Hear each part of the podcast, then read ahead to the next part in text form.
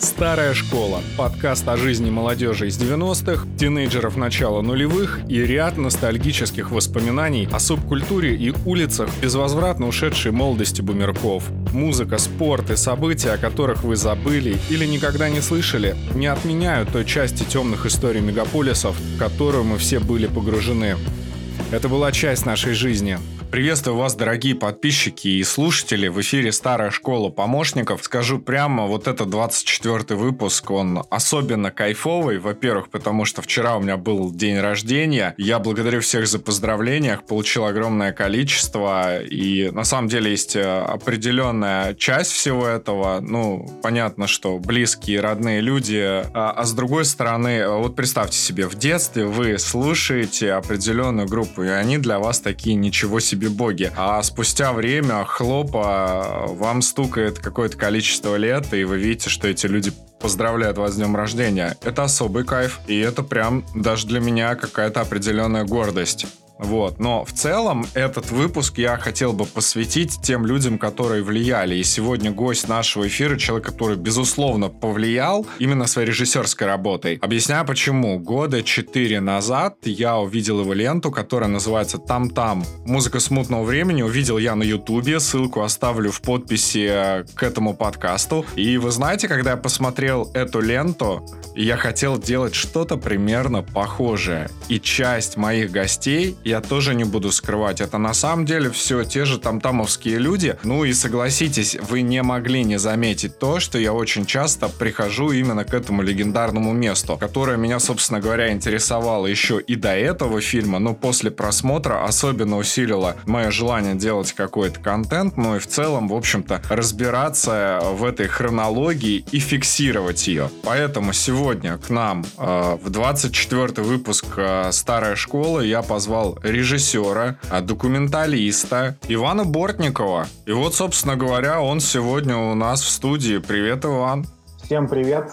Спасибо, что пригласил. Слушай, на самом деле тут такая история, я тебе сразу сходу э, дам такую немножечко фору, объясню сейчас в чем. Ты снял замечательный фильм, который называется «Там-там музыка смутного времени». Те, кто слушает на самом деле подкаст, э, ну, они знают, что почти у каждого героя, который имел отношение к этому клубу, так или иначе, я постоянно задаю вопросы, спрашиваю, типа, а как это было? И интерес мой к этому клубу, там, он достаточно ну, такой достаточно нетривиальный, это культовое место. И вот на самом деле интерес, э, как ни странно, начался с твоего фильма. Я его увидел года три назад ну, сразу говорю, увидел год три назад, посмотрел на одном дыхании. Фильм действительно очень-очень классный, очень познавательный. И он очень широко, наверное, вот э, вообще в кругозоре э, дает объяснение тому, тому, что было, как происходило, кто звучал и почему все это так произошло. Ну и скажу тебе сразу, что если бы, наверное, тогда я не посмотрел этот фильм, наверное, подкаста этого не было. Потому что, во-первых, понял, что я не один такой странный чувачок, кому, в принципе, все это интересно, а в целом вот даже фильмы снимают про то замечательное время и про тех героев. И поскольку ты сделал вот такую замечательную документальную работу, я у тебя не могу не спросить, как получилось так, ну, кроме того, что ты, я знаю, что ты живешь в Санкт-Петербурге, информации о тебе крайне, к сожалению, мало в интернете. Все, что мне удалось там узнать, это сугубо лично из твоих каких-то пабликов и страниц. Но э, вот этот культурный код э, гражданина Санкт-Петербурга, он типа, знаешь, как бы очень хорошо читаем и по режиссерской работе, и по гостям, которых ты зовешь, ну, как бы и на интервью, и те фильмы, которые ты снимаешь. Поэтому в целом вот хотел бы узнать, как так вышло, что ты не такой старый, мы с тобой плюс-минус ровесники, молодой человек, который решил так вот вообще дичайше погрузиться вот во всю эту альтернативную историю и в андеграунд и снять про это фильм. Ну, смотри, сразу тебя поправлю. Я, э, да, я живу в Петербурге, но я не коренной петербуржец. Я приехал сюда с Камчатки, вот, э, с далекой. И на самом деле интерес у меня возник не сразу. Я вообще о Тамтаме не знал до того момента, пока в Питер не приехал. Но я уже слушал до того момента, как приехал в Питер, это был 2008 год, я уже слушал тамтамовские группы. Например, э, мой папа занимался аудиопиратством на Камчатке и, ну, то есть пиратил все аудиокассеты, которые, в принципе, на Камчатке торговали люди. И, э, соответственно, у меня был доступ, очень большой доступ к разному, ну, не знаю, музыкальному материалу панковскому. И я вот, допустим, слушал группу The Пауки и думал, что она дико популярная. И когда я приехал в Петербург, я думал, ну, типа, круто, тут живет группа «За пауки», и кому бы я ни говорил о том, что есть группа «За пауки», например, все-таки а мы не знаем, что это за группа. Я тогда удивился. А оказалось, что мой папа напиратил кучу андеграунда, которого, ну, как бы, тут не очень-то много людей знало. И все как раз ассоциировали клуб там-там с группами первого эшелона, ну, допустим, там, группа «Король и Шут», группа «Пилот». Вот с этим там-там э, ассоциировался у массовой публики. И вот как раз, когда я понял, что есть такая ассоциация, был м, замечательный фильм, по-моему, Льва Лурье, 26-минутный, где он как раз рассказывал историю там-тама, и там не было тех групп, ну, которые мне нравились, в общем-то, и которые, мне кажется, как раз больше всего атмосферу Там-Тама и описывают. И поэтому я подумал, что, ну, круто, наверное, будет снять такой фильм, где как раз будут те самые группы, которые там, во-первых, очень часто играли, во-вторых, э, представляет действительно, ну, такой андеграунд-андеграунд, как бы. И, э, собственно, вот так появилась идея снять фильм там «Там музыка смутного времени» и со своими друзьями, однокурсниками. Вот, э, я снял этот фильм, и на удивление, вот ты мне сейчас говоришь, что ты вот три года назад посмотрел, мне с э, этим фильмом постоянно приходят какие-то камбэки, то есть э, мне все, меня все время зовут на интервью. Первым делом, когда зовут на интервью, спрашивают э, как раз про фильм там та музыка смутного времени». Это при том, что я уже там Олимпиаду в Сочи снимал, там, ну, много чего сделал, но люди как раз помнят э, по фильму там та музыка смутного времени», там паблик ВКонтакте имеет 5000 человек. Ну, то есть, условно, людям это стало очень интересно. И как раз сам этот интерес меня лично самого удивил. То есть я никогда не любил мейнстрим, но тут я вижу, что тема начала разрастаться так сильно, что мне уже кажется, что это тоже своего рода ну, какой-то мейнстрим. Не знаю, так ли это, или это мое воспаленное сознание так диктует, но почему-то мне сейчас кажется, что вот эта тематика 90-х, хардкор панк, он сейчас как раз приобретает такое мейнстримовское э, видение, то есть его реально очень много молодых людей слушают и мне как раз пишут. Ну, может быть, просто потому что действительно они мне пишут, и я так думаю. Возможно, у меня что-то там э, неправильно в голове сложилось. Ну, ты однозначно, вот смотри, ты однозначно на самом деле такой определенный э, центр формирования культуры, ну, с такой работой, как бы, извини меня, уже как бы обязывает. Это во-первых. А во-вторых, слушай, мне, наверное, кажется, что это еще зависит от того, что я вот буквально году в 14 смотрел какую-то документалку, знаешь, вот такого духа там NoFX, Fat Mike, э, кто-то там из Pennywise, из Lag ну, вот это вот, знаешь, все оно такое поп-панковское, американское. 1994, по-моему, документалка называется. Я не помню точно. Точно не помню. Помню, что про панк-рок, а не про наш. Я каждый раз, когда смотрел там уровень постпродакшена, как бы вот всю эту историю, я такой, знаешь, думал, что ну это же сейчас дойдет до нас.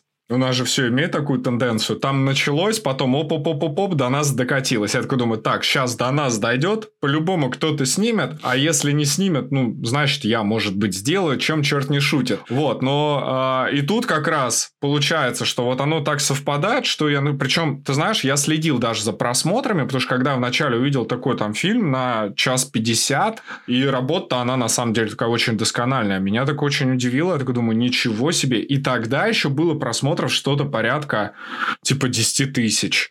И я такой, почему? Ну, это же крутая работа, почему так мало просмотров? И мне казалось, да, что действительно никто на это не обращает внимания. Сейчас тебе кажется, что это мейнстрим. Я с тобой поспорю, объясню почему.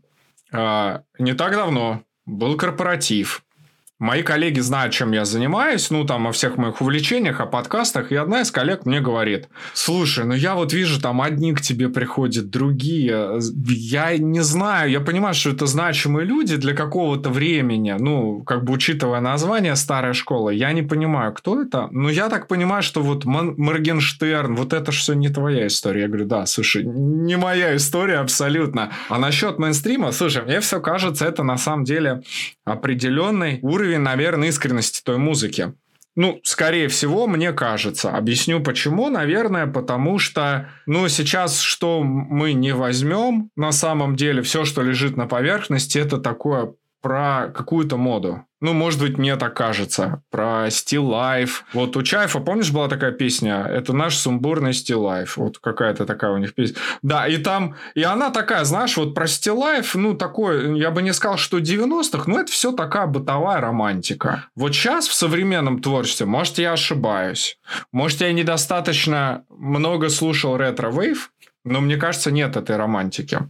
Возможно, это обусловлено временем. Вот как ты считаешь, общаясь вот с теми людьми, которые, ну, достаточно много сделали вообще для развития в целом там андеграунда, культуры, которые были связаны с Там-Тамом или не обязательно, почему их музыка вот так отличается от всего современного и почему сейчас все это начинает вот, ну, как бы отдаваться таким достаточно звонким эхом? Слушай, ну тут э, на самом деле есть э, место для спора, потому что я бы не сказал, что сейчас нет подобной музыки, просто что та музыка тамтамовская, о которой ты говоришь, она точно так же находилась э, в андеграунде, как и искренняя музыка, которая сейчас действительно существует, в совершенно иных жанрах, не обязательно это панк или хардкор, ну, я тоже сейчас снимаю документальные фильмы о музыке, я как бы очень погружен в э, дико контркультурную среду, где люди тоже делают довольно интересные вещи. Вот. Но не суть. Смысл в том, что, да, мы когда рассматриваем э, клуб «Там-там», то мы как бы проникаем в определенное понятие искренности. Да, у тебя был Леха Никонов, я слушал, кстати, подкаст как раз, э, и он как раз говорит о том, что мы сейчас живем в эпоху метамодерна, так называемого. Вот. Э, а эпоха метамодерна, она как бы чем э, ну, богата? То есть что она несет? Она несет то, что люди ищут новую искренность, так называемую. И вот как раз в клубе там-там эта искренность существует, на мой взгляд, потому что там плюс-минус люди 25-30 лет, они играют на каких-то очень плохих инструментах, играют какую-то музыку, они не понимают, э, ну, для кого они играют, у них нет такого желания вырваться в какой-то мейнстрим, потому что они уже видят мейнстрим, и туда они явно не хотят. Они не хотят быть группой Арии, не хотят, там, я не знаю, быть аукционом, ну, аукционом, ладно, еще, может быть, хотят, но там аквариумом или группой ДДТ. И они а, понимают, что у них не такие большие шансы, условно, в этой стране стать популярными. И те группы, с которыми я беседовал, они мыслили так, надо ехать на Запад, там по-любому э, нас полюбят, потому что мы такие открытые, мы делаем что-то новое и все такое. То есть у людей изначально, э, у тех, кто остался здесь и, и, и, игра, и играл здесь, у них не было понятия, что это как-то офигенно монетизируется. Там люди играли в клубе там-там за бутылку пива, там за несколько бутылок пива, некоторые вообще за бесплатно. То есть именно вот этот искренний посыл, мне кажется, и в мире победившего Моргенштерна, который каждый свой э, пук пытается монетизировать, э, это кажется искренне. Но это, опять же, может мне так казаться, а мы сейчас выйдем на улицу, и, возможно, людям этого не надо, но просто хочется думать, что это так. Слушай, ну такое, знаешь, вот э, ты сейчас затронул тему вот этой э, искренности 90-х. Э, я накануне, как пообщаться с тобой, я просто залез еще в очередной раз там на твой канал Хрущевка, Орг, посмотрел э, видео, видел там интервью с группой Черная речка. Я тебе прямо скажу, я не знаю, что это за группа. Ну, для меня это все такой типа New Retro Wave. И на самом деле этого много, и я решил залезть, э, ну, чтобы мне Spotify немножко помог в этом вопросе, какую-то вот такую подборочку сформировал, чтобы я как-то сориентировался. Захожу, слушаю, и вот ты знаешь, э, я решил провести эксперимент. Я одной своей коллеге, вообще далекой от этих дел, включаю что-то из этой подборки, типа группы «Дурной вкус», и она такая, ох, это Виктор Цой группа кино. Я говорю, нет, неправильно. это другая группа, это современная. Она такая, да?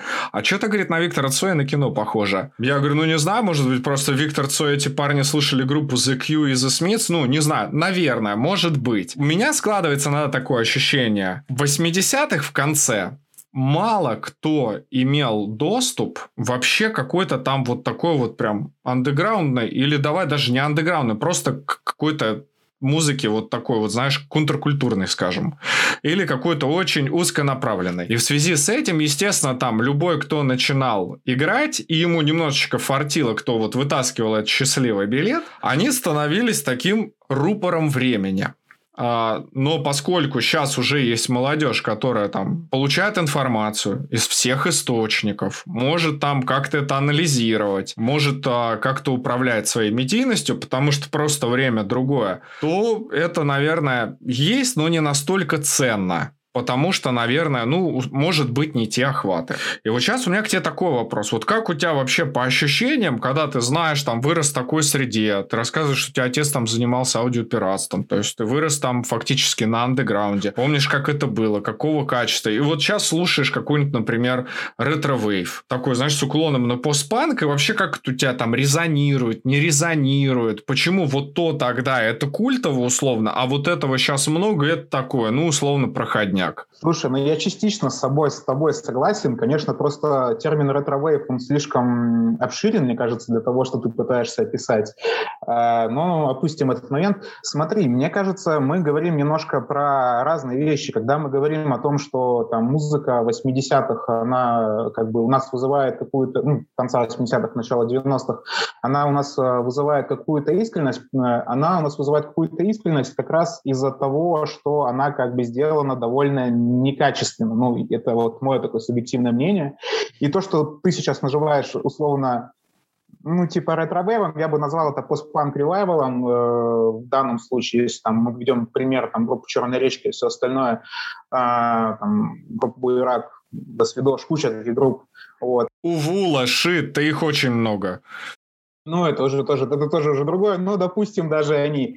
Э, это люди, которые э, это как бы симулятор, да, как бы условно. То есть это музыка, которая э, пытается эту искренность симулировать. Она не является самой по себе этой искренностью. Это как бы симулятор искренности, которой как бы по большому счету нет. Искренность надо сейчас искать совершенно не в этих э, музыкальных жанрах, потому что сейчас мы уже прошли то время, когда парень с гитарой был какой-то искренний поэт, который нес какие-то новые идеи. Сейчас э, эти парни, не сидят за компьютерами, у них там луперы, какие-то программы, они не занимаются рок-музыкой. Но это не означает, что ну, та музыка, вот э, там, «Черная речка», там, группа «Дурной вкус», хотя она мне не очень нравится, или там еще какая-то группа, делают плохой продукт, просто они делают продукт. То есть они делают музыку, которую на Spotify в подборке Retro Wave ты послушаешь. То есть они делают для определенного человека определенный, как бы,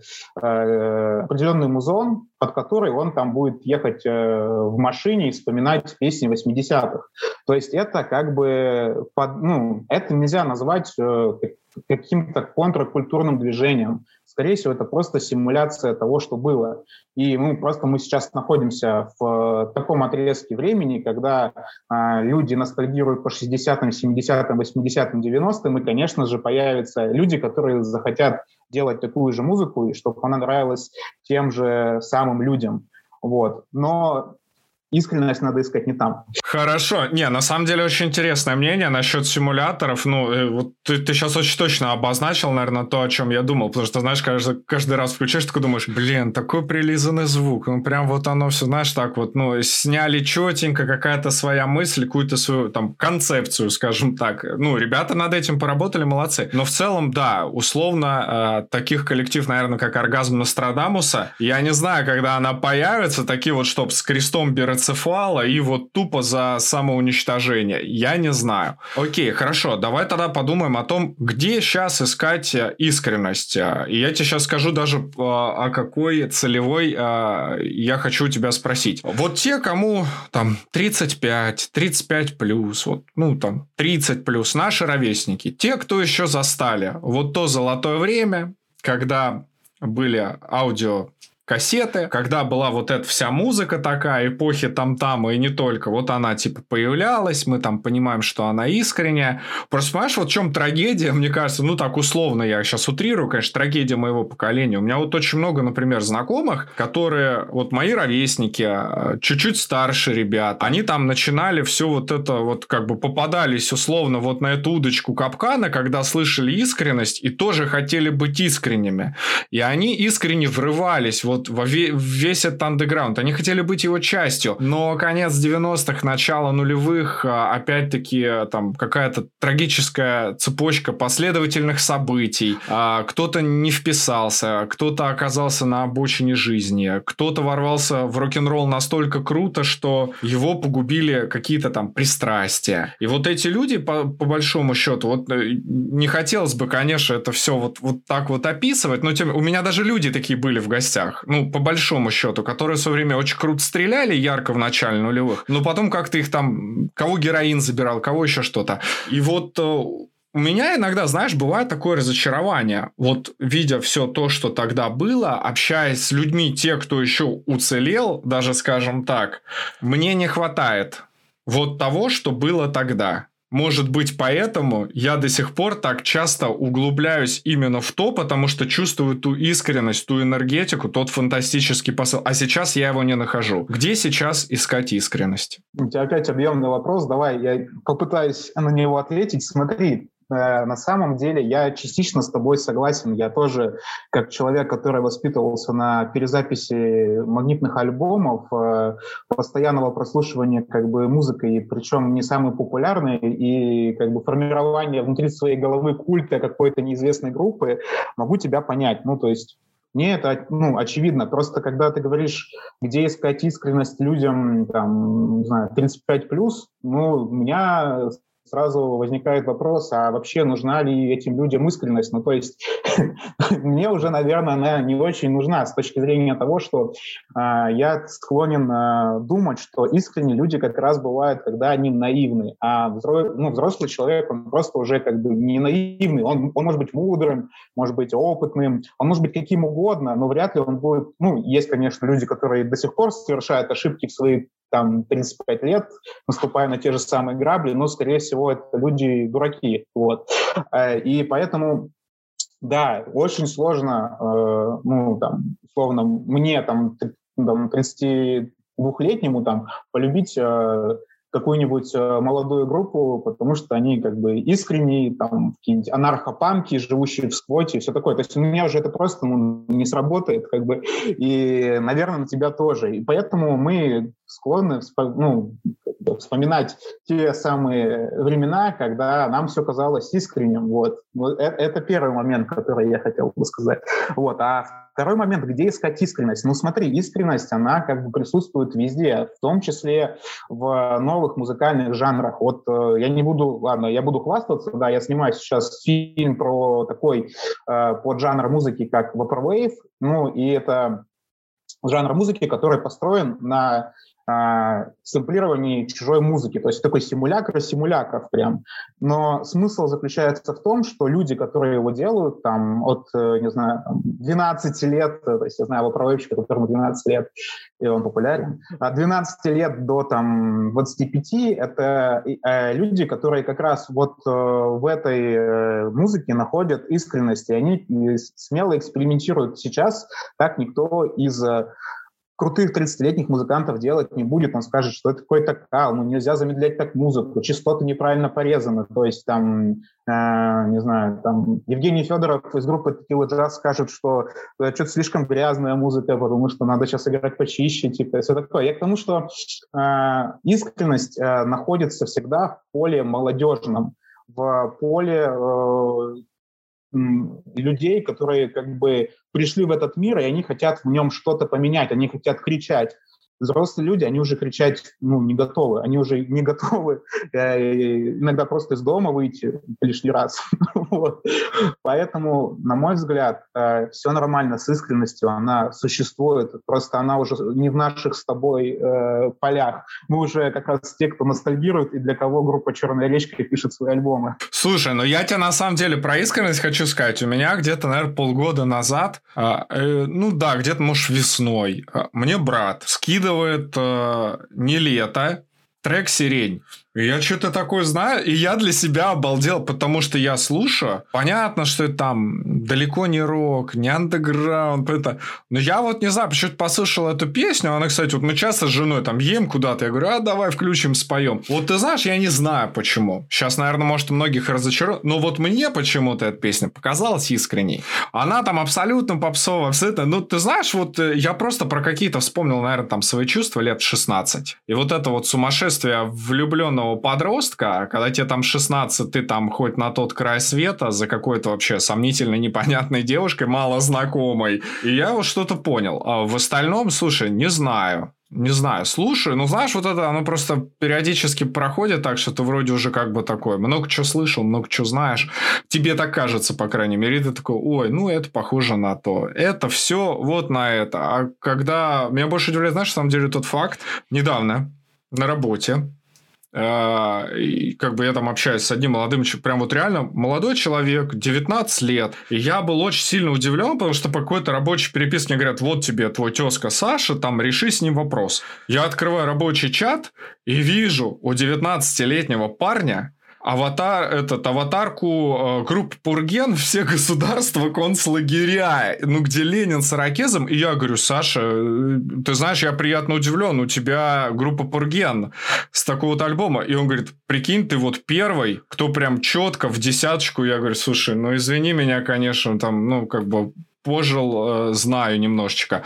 И вот это меня действительно удивляет. Но мне показалось, что есть, наверное, и такая тенденция, что молодые люди периодически, не то чтобы они ностальгируют, но вот куда-то туда они периодически проваливаются. Да, и поскольку вот у тебя как раз и паблик, и куча комментариев к фильму, вот ты, наверное, как никто, мог, скорее всего, эту тенденцию заметить. Да, эта тенденция абсолютно как бы ясна и видна. И знаешь, мне кажется, тут все дело в том, что мы начали находиться в интернет, ну, в интернете. И 90-е, по сути дела, это последняя, последняя такая эпоха до интернета. Ну, вот если подумать, потому что в нулевые он уже ну, как бы где-то был, там, да, плохой, там, модем мог э, глючить, но в целом э, это уже время когда э, начался интернет, и люди уже начинали потреблять музыку из интернета. И, допустим, когда я хотел там каком-нибудь Петропавловске-Камчатском, где я жил,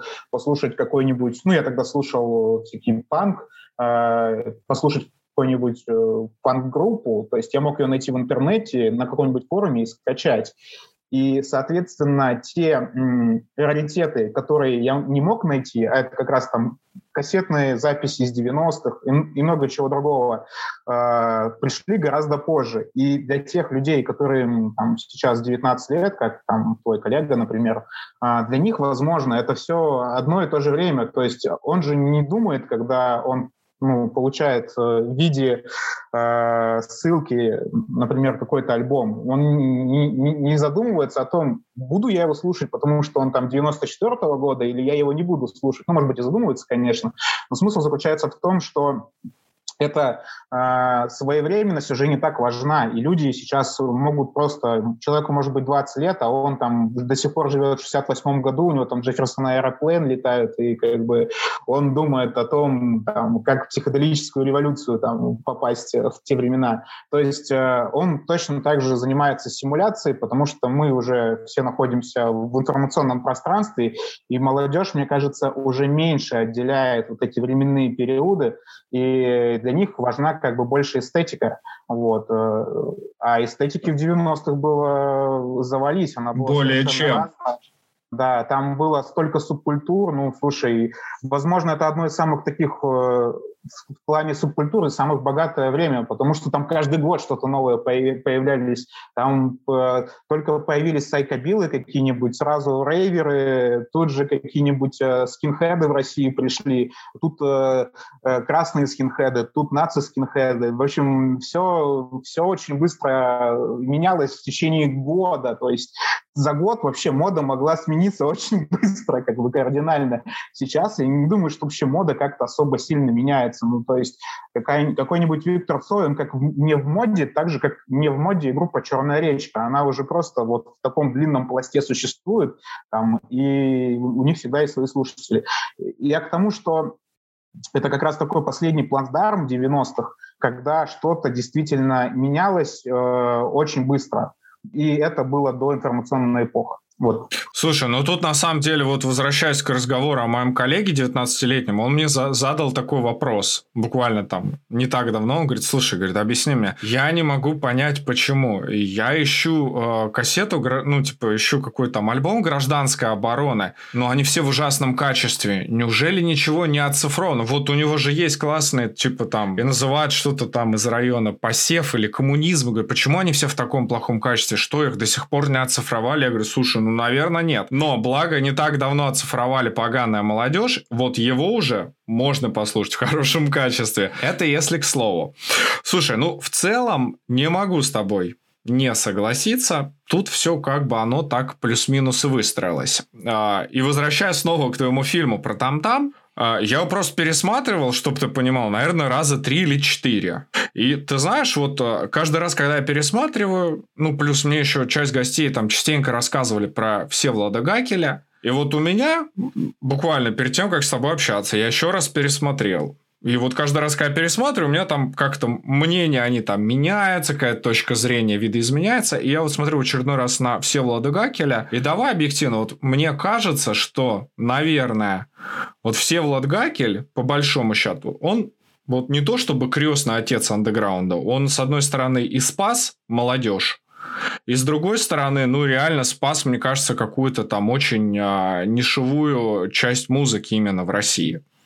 Ну, так и есть. Я даже не буду с тобой спорить. Все действительно так. Во всяком случае, клубное движение должно полностью в Петербурге, как, как минимум точно, должно знаю, Севе Гакелю поставить памятник. Самое смешное, что Сева Гакель вообще это все ненавидел. То есть он ненавидел эту музыку, он, в принципе, э, никогда там не слушал эти концерты полностью, как бы он не любил просто э, ни панков, э, ни скинхедов, вот. Но он был человек, человек, который был заточен на будущее. И как раз такие люди, он как раз понимал, что он уже, ну, как бы не считывает искренность этих ребят, да, но он как бы понимал, что они искренние. Он уже был мудрым, так сказать, если говорим о возрасте. То есть он уже был человек с опытом, он поиграл в крутой группе, он уже ездил на гастроли э, с аквариумом, они там ездили в Канаду, играли там на стадионе, ну, то есть условно это ну, я не знаю, кто еще может похвастаться тем, что он там в Канаде на стадионе выступал, там даже Моргенштерн, наверное, не похвастаться. То есть у него уже все, он уже все повидал. И так как он действительно был фанат именно музыки и именно вот таких клубных движений, он смекнул, что проблема как раз э, русскоязычной музыки в том, что она как бы загнана в ДК, вот в этот советский классический ДК, где там 500 человек, э, где люди должны сидеть, чтобы слушать музыку, как бы, и побывав просто там на выступлении, по-моему, Meeting Factory клуб назывался, и и CBGB вроде был, вот, он приехал и понял, что у нас не хватает, у нас нету просто клубного движения, и он как раз в Петербурге запустил клуб там-там, как э, такой первый западный клуб. И, ну, чтобы понимать, мне сейчас кажется, что Питер — это как бы столица клубного движения, чтобы там не говорили, что клубов больше не существует после Тамтама, но как раз именно Тамтам запустил кучу клубов, некоторые из них до сих пор живы, например, есть такой клуб Фиш Фабрик, он в 94 году организован, и сколько он получается, ему уже 20 27 лет, то есть он до сих пор существует, и там иногда даже на концерты какие-то хожу, то есть э, клубное движение начало развиваться, и все начали э, по модели там Тама делать клубы. Даже есть такой популярный ныне клуб Ионотека в Питере, но это, блин, тот же самый там там, ну да, там, конечно, они играют хардкор, хардкор панки, там играют всякие винишко-тян, молодые как бы ребята, но это то же самое, это тоже как бы полностью обкаканное андеграундное место, где как бы дешевое пиво и можно при желании по башке получить, но как бы в этом, там как раз и рождается вот эта искренность вот в этих клубах. Вот. Поэтому, да, Сева Гакель, он смотрел в будущее, и он понимал, что без вот этого нишевого клубного момента не будет никогда больших звезд. И действительно куча звезд вышла из клубов, там популярные группы, они играют в маленьких, ну, вернее, они тогда не популярные, они играют в маленьких э, помещениях, собирают свою армию поклонников и постепенно растут. И если это не поп-проект, он в любом случае и должен пройти вот этот этап э, клубного становления. Поэтому, да, действительно, полностью твои слова могу подтвердить. Сева Гакель молодец. Старая школа про жизнь. Смотри, вот э, я как-то слушал одно из интервью э, Александра Чача Иванова, и он говорил такую занимательную штуку, что говорит, ну вот смотрите, это же все на самом деле круговорот. Вот у нас в свое время там в 90-х был условно панк-рок, сейчас на смену панк-року, вот в нулевых он вообще там стрелял на ура, почти все играли поп-панк, это была вот такое вот, ну, валило, все играли. Даже вот мародеры стали порт 812 и что-то такое играть. Хотя выходцы из там... там... Не ругали. Да, не знаю, мне, кстати, всегда, мне вот что мародеры нравились, что порт 812, вот особенно в моем студенчестве, я прям вообще фанател люто. Классные ребята, ничего не скажу. И получается, что... А потом на смену как что-то рэп пришел, трэп, вот это вот все пошло, и Чачи он говорит, смотрите, вот тогда панк-рок, э, сейчас рэп, и вот, по сути, вот следующая волна, она опять будет вот снова панк-рок, металл, все вот это все равно вернется, потому что вот эти э, дети рэперов, поскольку их там родители будут люто котировать рэп, то их дети, соответственно, в протест и в противовес своим родителям будут слушать опять вот это все, поэтому это все вернется. Если вот по такому лекалу смоделировать, вот как тебе кажется, что у нас в ближайшее время, ну, в ближайшем там обозримом, необозримом будущем, ну, плюс-минус, мы же все равно с тобой видим, как вот это там, условно, The Cure, The Smiths, кино, потом что-то вот это андеграунд, сейчас опять что-то вот начинают такое вот а, постпан какой-то играть, это все, ну, вот чего у нас дальше, по идее? Если посчитать. Да, я понял, о чем ты говоришь. Это популярная теория. Я, к сожалению, забыл человека, который ее первый выдвинул. Называется э, теория 28 лет, что каждые 28 лет, там плюс-минус пару лет, э, происходит ревайвал того или иного жанра. И он, как бы, наверное, был бы прав, этот человек, но я склонен предполагать, что он не прав. И сейчас я объясню, почему. Потому что мы живем в мире, э, как бы полным технологий. И сейчас э, есть куча вещей технологичных. То есть, э, ну, например, не так давно я делал, ну, разговаривал с одним человеком, э, который в том числе делал нейросеть, э, которая делала dead metal. И как бы он включал этот dead metal мне, я как бы не смог определить, что это нейросеть его сделала. Вот, это первый момент. Э, это, это я так подхожу к идее. И вот мне кажется, что как раз э, тут дело не в жанрах и дело не в стилях. То есть жанры всегда развивались так, из экономических факторов. Дешевле всегда играть панк-рок, чем арт-рок. Поэтому появляется панк-рок. Дешевле играть рэп, чем панк-рок. Поэтому появляется рэп. Ну, это просто, это просто типа выгода, экономика, капитализм. Но еще дешевле, э, чтобы нейросеть написала ту музыку, которую ты хочешь. вот. И э, я сейчас как раз об этом очень много снимаю, и как раз э, мне кажется, что следующий момент – это когда нейросеть э, будет писать тебе и постпанк, и группу The Cure, и э, новый альбом Егора Летова, и все что угодно. Вот. Поэтому я думаю, что дальше, что нас ждет, это как раз а, работа с нейросетью, с виртуальной реальностью. То есть, когда художники, ну, музыканты и художники будут делать все внутри виртуальной реальности. И я не вижу в этом ничего, кстати, плохого, потому что если есть нейросеть, то если ты, например, хорошо рисуешь, но плохо сочиняешь музыку, ну окей, нейросеть за тебя сочинит музыку, а ты нарисуешь клип. Все такое. А, короче, будет э, виртуальный симбиоз э, с нейросетями, которые производят контент. Ну вот. И, у меня, допустим, часто в моем паблике пишет, э, кстати, не хочу рекламировать Яндекс, ну, короче, в моем паблике часто обзоры пишет Балабоба. Вот, я подписываю, что это обзор написал Балабоба. Балабоба — это нейросеть Яндекса, которая, типа, пишет обзоры на, ну, что угодно можно написать в теории. Она пишет обзоры на музыку. Вот, настолько это психоделично, но и вот я думаю, что за этим будущее. Слушай, ну тут тоже такое, просто подумал о том, что условно вот сейчас там Яндекс, этот, господи, не Яндекс Music, ну, Яндекс Music в том числе, YouTube Music, Spotify, а тут ты покупаешь такую подписочку, у тебя там, расскажите о ваших музыкальных предпочтениях. И ты такой вбил условно условно, люблю NoFX, Pennywise, и он тебе прям сразу автоматом такой взял их самые топовые штуки, просчитал, тут же тебе написал, выдал, ты такой, а вот не хочу, а хочу вот что-то в таком стиле. И набросал уже, не знаю, в сторону ска ушел. Написал Mighty Mighty Bostons, ну что-то еще там такое. И все оно у тебя, в принципе. И ты знаешь, я, кстати, тоже недавно видел статью, где нейросеть а, как раз типа создала новые хиты Нирвана.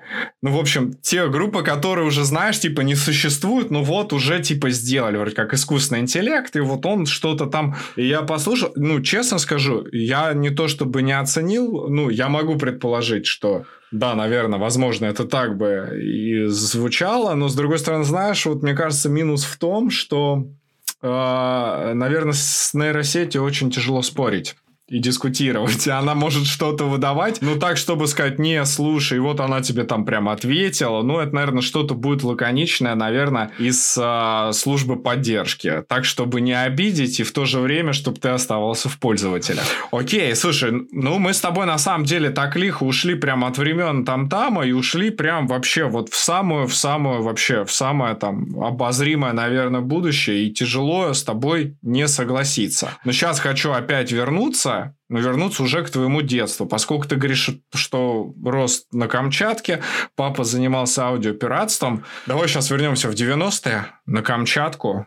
Что там было популярно? Мне вот просто как говорят, там типа Камчатка, я даже не знаю, ну для меня это какой-то вообще там бесконечный холод, мороз, вот в июле плюс 20, но как-то сыро, все равно очень короткий день, и по музыке я не знаю, что там.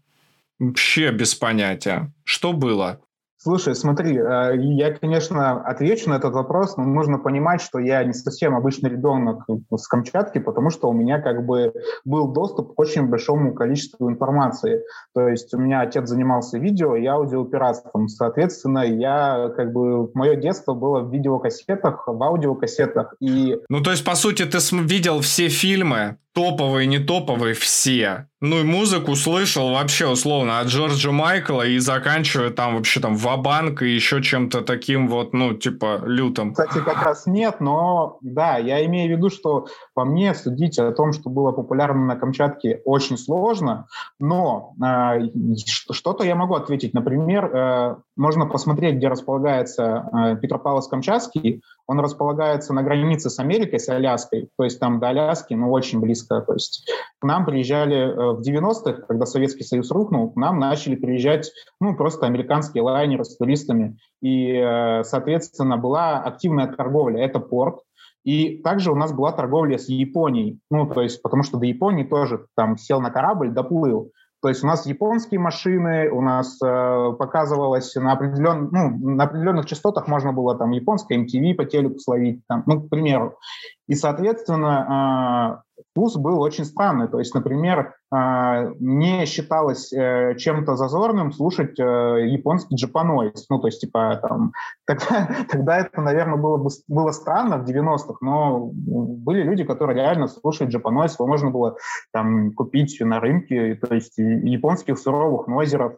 Вот. Было очень большое количество американской продукции, э, причем именно ценились э, видеокассеты для пиратства, э, именно концертные, потому что, чтобы перевести фильм, ну, типа, чтобы э, спиратить фильм, тебе нужно условно сделать перевод. А чтобы спиратить, например, концертник Talking Heads, тебе ничего не надо. Ну, это концерт. Типа, ты просто его берешь и пиратишь. Соответственно, очень большое количество музыкальных материалов, там клипы Rolling Stones, всякие панки, которые были популярны в то время, там, вплоть до группы Пантеры какой-нибудь. То есть все это как бы пиратилось. Соответственно, а, это пиратилось не для одного меня, а для какого-то ну, большого количества людей, потому что это все продавалось на рынке, условно. Соответственно, я могу Слушай, сказать... Сразу встречный вопрос. Кто-то приезжал откуда-то условно с большой земли для того, чтобы закупиться у вас и еще раз пиратить где-то. Была такая история?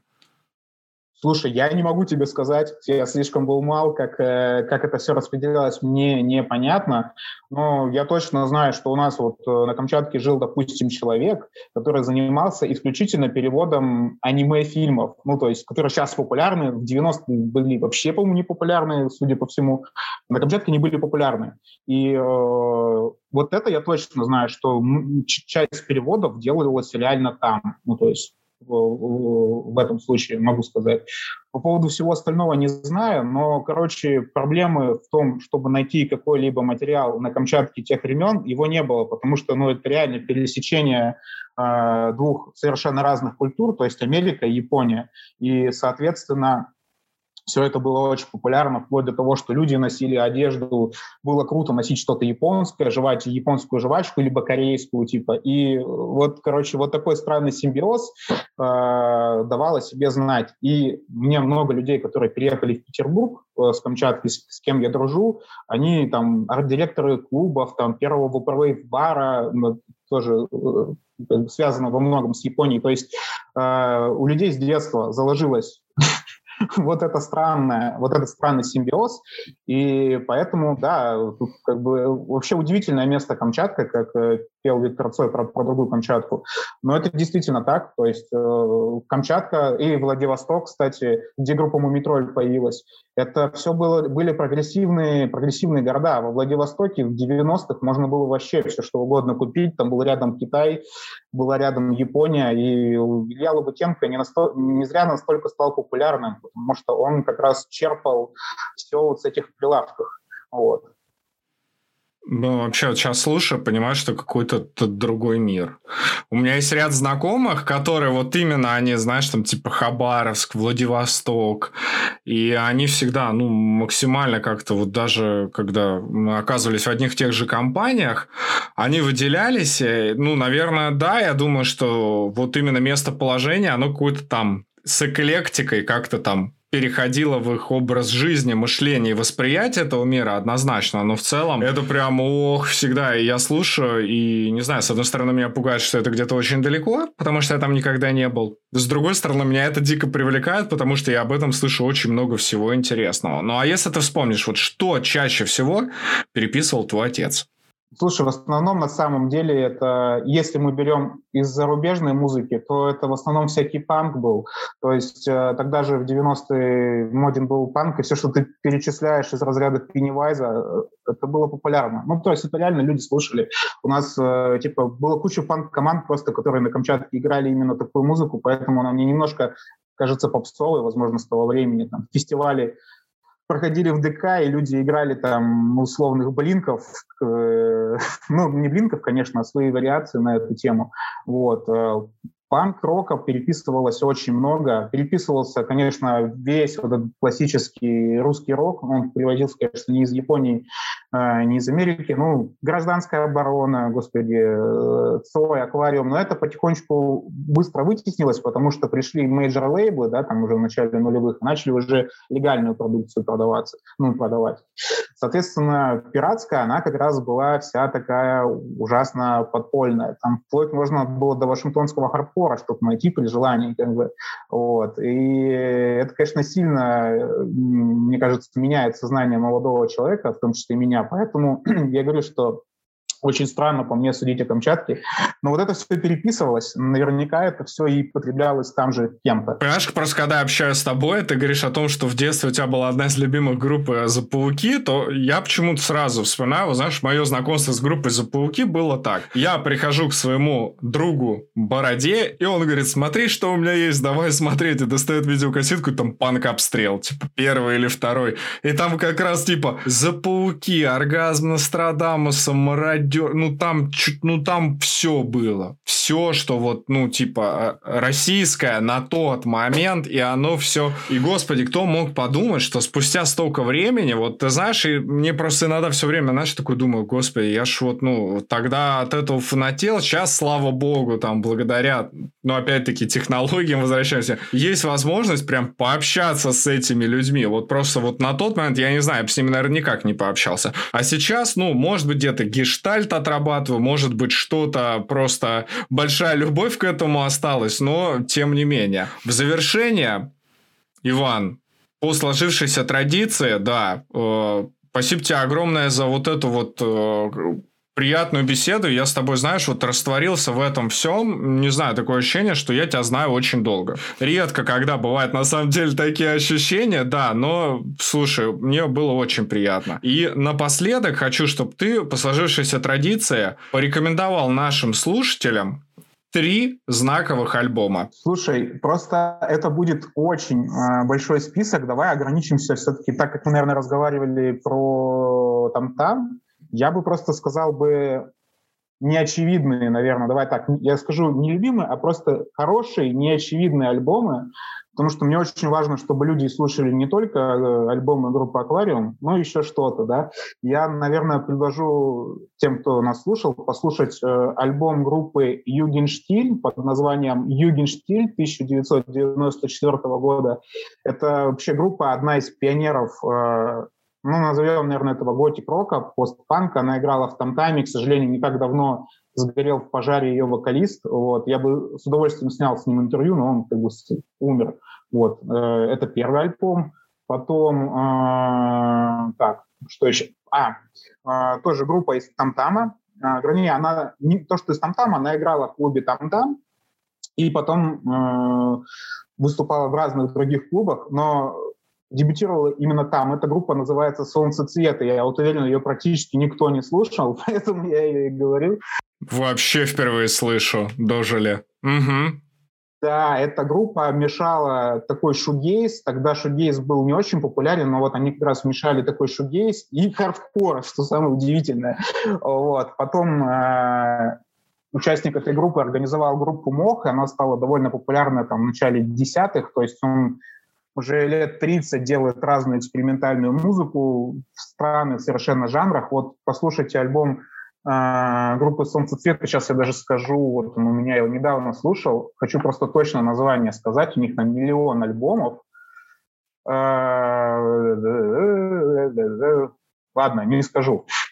Что-то его найти не могу. Ну, допустим. И третий альбом, да, нужно назвать э, давайте это будет группа «Кенгуру», тоже она выступала часто в Тамтаме. Это группа, вдохновленная Velvet Underground, э, музыкой 60-х э, годов. Вот, э, психоделический рок, сыгранный как бы в домашних условиях, и у них есть альбом «На ночь глядя», там на обложке мужик с кенгуру дерется, вы найдете его наверняка. Это вообще ультра психоделическая авангардная музыка, она, возможно, вам не понравится, как и предыдущие альбомы. Но мне просто хотелось бы, конечно, обратить в первую очередь на неизвестные группы. Поэтому, ребята, послушайте, если вдруг вам это все, что-то из этого понравится, я буду только рад. Э, ну, все, три альбома я посоветовал. Круто, я просто прям, ну, я на самом деле для себя узнал много нового. Серьезно тебе говорю, потому что я ожидал, что третью группу, знаешь, какую ты назовешь? Химера Зудва, что-нибудь типа того. Да, да, да. Я вот был уверен, такой думаю, ну и третий типа Химера. Ну я просто привык, знаешь, тому, что типа называешь группу Химера, они вот у тебя был один из видеороликов про Химера Зудва. И тут не то, что петербургскую, тут и московскую не все знают группу. Ну, не все знают. А про петербургскую, ну, это типа такая прям вот классика, классика, классика такая, ничего себе. То ее вообще, как правило, ну, типа, никто не знает. Ну, хотя я, наверное, там утрирую, ну, типа... Я уже был Леха Никонов, э, я думаю, зачем? Уже, ну да, уже как бы не, ну в целом, да, слушай, спасибо огромное за инсайды. В первую очередь я на самом деле пойду слушать слушать вот эти самые пластинки. Тебя, Иван, еще раз хочу поблагодарить за этот вот классный такой ламповый эфир. Спасибо тебе огромное, что пришел к нам в старую школу. Было бесконечно приятно пообщаться. Ну и, собственно говоря, хочется пожелать всего самого теплого, светлого, доброго. Ну и, естественно, по умолчанию, новых интересных картин, которые мы будем с удовольствием ждать. Спасибо, спасибо за беседу. Надеюсь, что она была интересна не только нам с тобой вдвоем. вот. Ну, в общем, спасибо, да, что позвал. Зови на проекты, если что-то еще будет. Есть много, о чем можно, в общем, рассказать. А я хочу еще раз напомнить нашим а, уважаемым слушателям и подписчикам, что в гостях у нас был замечательный режиссер-документалист Иван Бортников. А, спасибо тебе, Ваня, еще раз за этот выпуск, 24 а, эпизод, старая школа, помощников. И хочу напомнить, что мы есть в Apple Podcasts, Google Podcasts, Яндекс Музыка, есть на CastBox, ну и ВКонтакте теперь тоже мы есть. Кстати, вот отдельное спасибо Ивану за информационную поддержку. А вам желаю бодрости духа и, конечно же, берегите себя. До новых встреч! Старая школа. Подкаст о жизни молодежи из 90-х, тинейджеров начала нулевых и ряд ностальгических воспоминаний о субкультуре и улицах безвозвратно ушедшей молодости бумерков. Музыка, спорт и события, о которых вы забыли или никогда не слышали, не отменяют той части темных историй мегаполисов, в которую мы все были погружены. Это была часть нашей жизни.